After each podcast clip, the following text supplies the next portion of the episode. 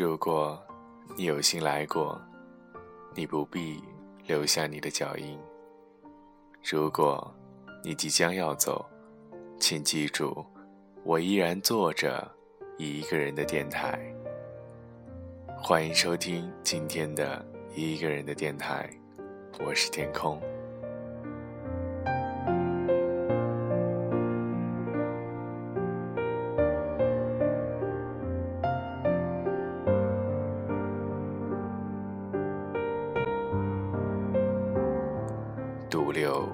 人世间。我是在父亲的引导下开始迷恋读书的。无论是中英文的，都拿来啃。慢慢的，读书成了我最大的爱好。一次，父亲问我：“阿季，三天不让你看书，你怎么样？”我说：“不好过。”一星期不让你看呢？我答：“一星期都白活了。”我和谁都不争，和谁争？我都不屑。我爱大自然，其次就是艺术。我双手烤着生命之火取暖，火萎了，我也准备走了。我早年翻译英国诗人兰德的诗句。钟书病中，我只求比他多活一年。照顾人男不如女。我尽力保养自己，真求夫在先，妻在后，错了次序，就糟糕了。钟书走时一眼未和好，我附到他耳边说：“你放心，有我呢。”媒体说我内心沉稳和强大，其实钟书逃走了。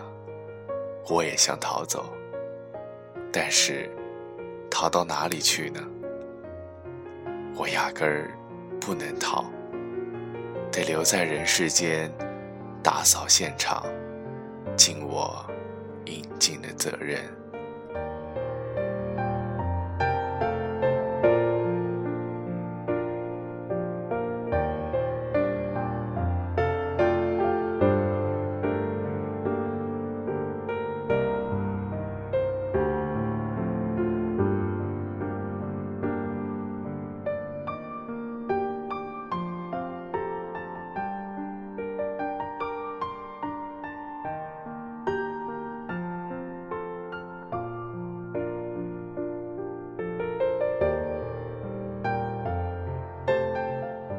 我今年一百岁，已经走到了人生的边缘。我无法确知自己还能走多远。寿命是不由自主的，但我很清楚，我快回家了。我得洗净这一百年沾染的污秽回家。我没有登泰山。而小天下之感，只在自己的小天地里过平静的生活。细想至此，我心静如水。我该平和的迎接每一天，准备回家。在这物欲横流的人世间，人生一世实在是够苦。你存心。做一个与世无争的老实人吧，人家就利用你，欺侮你；你稍有才德品貌，人家就嫉妒你，排挤你；你大度退让，人家就侵犯你，损害你。你要不与人争，就得与世无求，同时还要维持实力，准备斗争。你要和别人和平共处，就先得和他们周旋，还得准备随时吃亏。少年贪玩，青年迷恋爱情，壮年汲汲于成名成家，暮年自安于自欺欺人。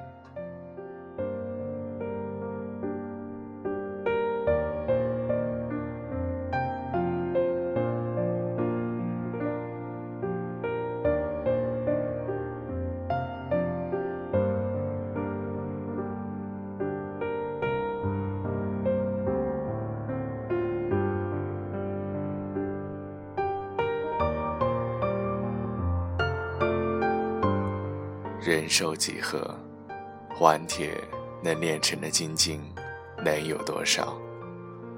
但不同程度的锻炼，必有不同程度的成绩；不同程度的纵欲放肆，必记下不同程度的顽劣。上苍不会让所有幸福集中到某个人身上，得到爱情。未必拥有金钱，拥有金钱未必得到快乐，得到快乐未必拥有健康，拥有健康未必一切都会如愿以偿。保持知足常乐的心态，才是淬炼心智、净化心灵的最佳途径。一切快乐的享受。都属于精神。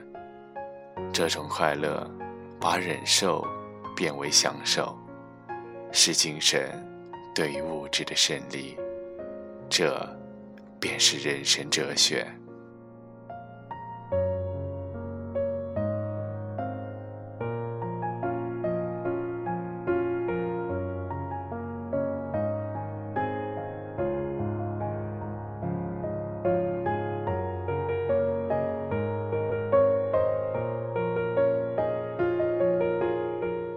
个人经过不同程度的锻炼，就获得不同程度的修养，不同程度的效益。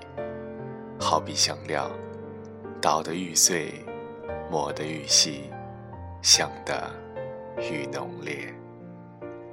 我们曾如此渴望命运的波澜，到最后才发现，人生最曼妙的风景，竟是内心的淡定。与从容，我们曾如此期盼外界的认可，到最后才知道，世界是自己的，与他人毫无关系。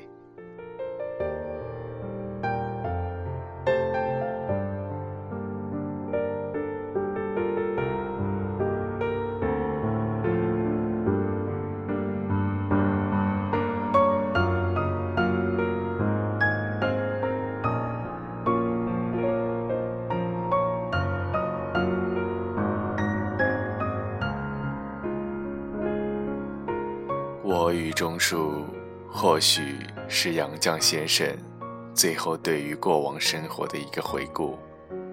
人到暮年，回忆便是更加复杂，更加艰难。往前头走也不是，往后头望也不是。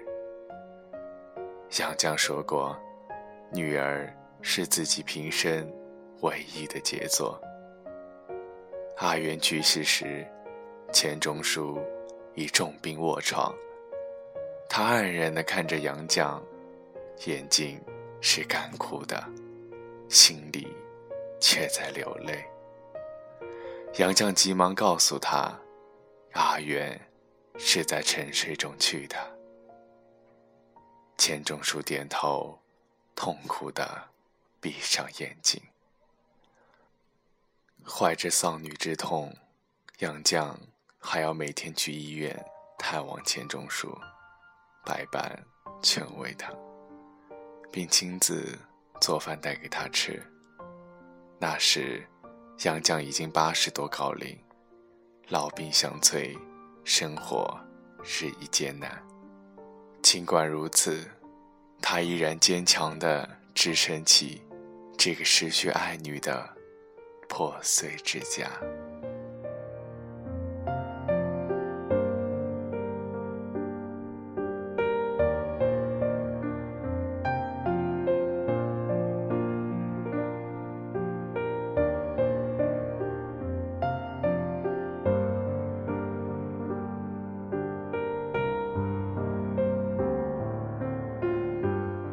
女儿走了丈夫也走了。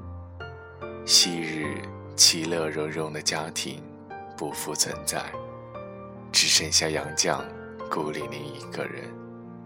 从此，杨绛深居简出，很少接待来客，开始悉心整理钱钟书的手稿。有一日，社会学家费孝通来拜访杨绛，他对当年的心上人。还是情有独钟，便带着自己的著作来请杨绛扶正。旧友重聚，喜上眉梢，两人嘘寒问暖，交谈甚欢。忽然，杨绛意识到自己有些失态了，便态度冷淡起来。待送别费老时，他颤巍巍走下楼梯。还依依不舍地频频回头。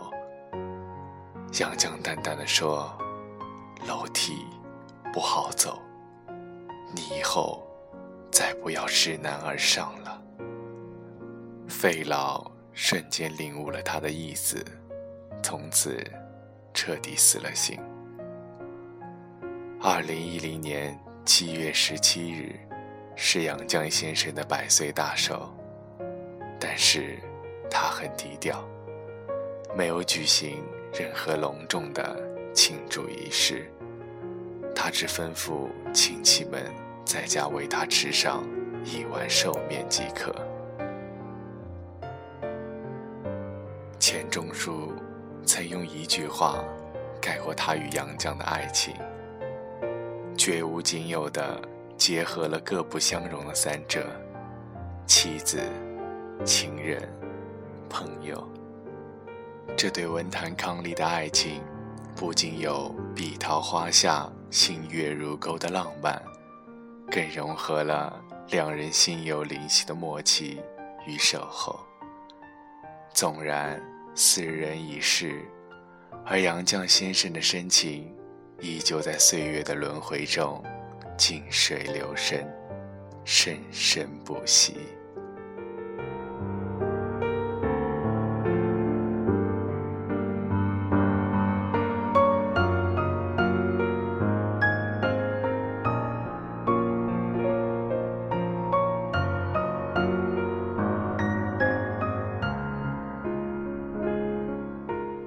迎收听今天的一个人的电台，我是天空，我们下期再见。